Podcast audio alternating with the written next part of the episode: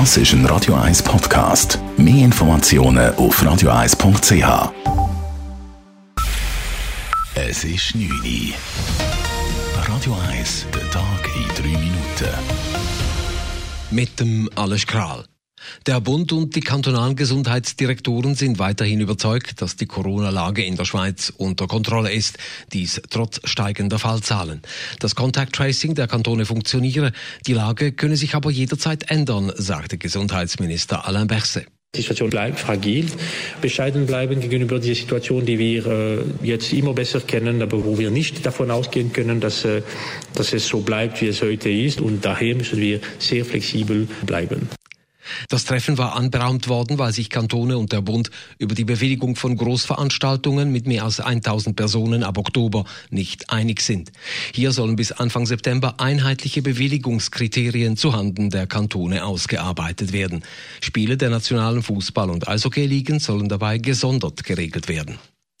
Basel-Stadt führt als erster Deutschschweizer Kanton eine Maskenpflicht für die Kunden in den Läden ein, dies als Folge der steigenden Corona-Fallzahlen.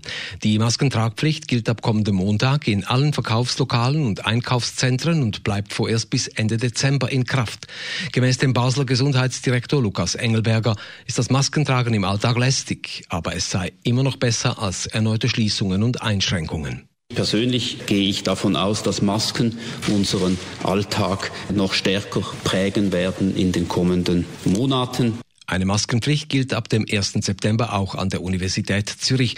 Sie muss beim Betreten der Gebäude getragen werden und darf erst dann abgenommen werden, wenn man seinen Platz im Büro, im Hörsaal oder in der Mensa eingenommen hat. Knapp zwei Monate vor dem Abstimmungstermin zeichnet sich eine Mehrheit für die neuen Kampfjets ab. In der ersten Trendumfrage der SAG durch das Institut GFS wollten 58 Prozent der Stimmberechtigten für die Beschaffung von neuen Kampfflugzeugen stimmen. 39 Prozent sind dagegen. Die sogenannte Begrenzungsinitiative der SVP dürfte am 27. September dagegen keine Chancen haben. 61 Prozent wollen gemäß der Umfrage gegen die Initiative stimmen. 35 Prozent sind dafür. Helmut Hubacher, der Doyen der Schweizer Sozialdemokraten, ist tot. Der frühere langjährige SP-Präsident und Nationalrat verstarb gestern im Alter von 94 Jahren nach kurzer schwerer Krankheit. Politiker von links bis rechts würdigten den Verstorbenen. Bundesrat Alain Berset twitterte, Helmut Hubacher habe ihn und die ganze SP geprägt und werde ihm als stolzer Sozialdemokrat und kritischer Denker fehlen. SVP-Altbundesrat Adolf Ogi sagte, Hubacher sei der größte und wichtigste wichtigste Nicht-Exekutivpolitiker der Schweiz gewesen. Im Zoo Zürich ist erneut ein neugeborenes Elefantenkalb in der Herde totgetrampelt worden. Das Tier kam letzte Nacht im Elefantenhaus zur Welt. Nachdem zunächst alles normal verlief, kam in der Herde plötzlich Unruhe auf und das Neugeborene wurde zu Tode getreten. Schon im April kam es zu einem ähnlichen Vorfall im Elefantenhaus. Das Fernsehen SRF stellt die Sendungen Sport aktuell und Echo ein. Begründet wird dies mit Sparmaßnahmen. Die Wirtschaftssendung Echo wird durch einen wöchentlichen Tag zu Wirtschaftsthemen ersetzt. Weiter kippt SRF ab nächstem Jahr auch die Sendungen Viva Volksmusik oder auch Einstein Spezial aus dem Programm.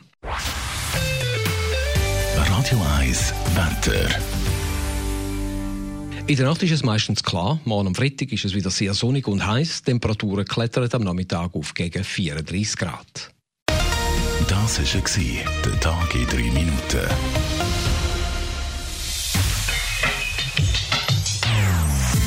Non-Stop Music auf Radio 1. Die besten Songs von allen Zeiten. Non-Stop.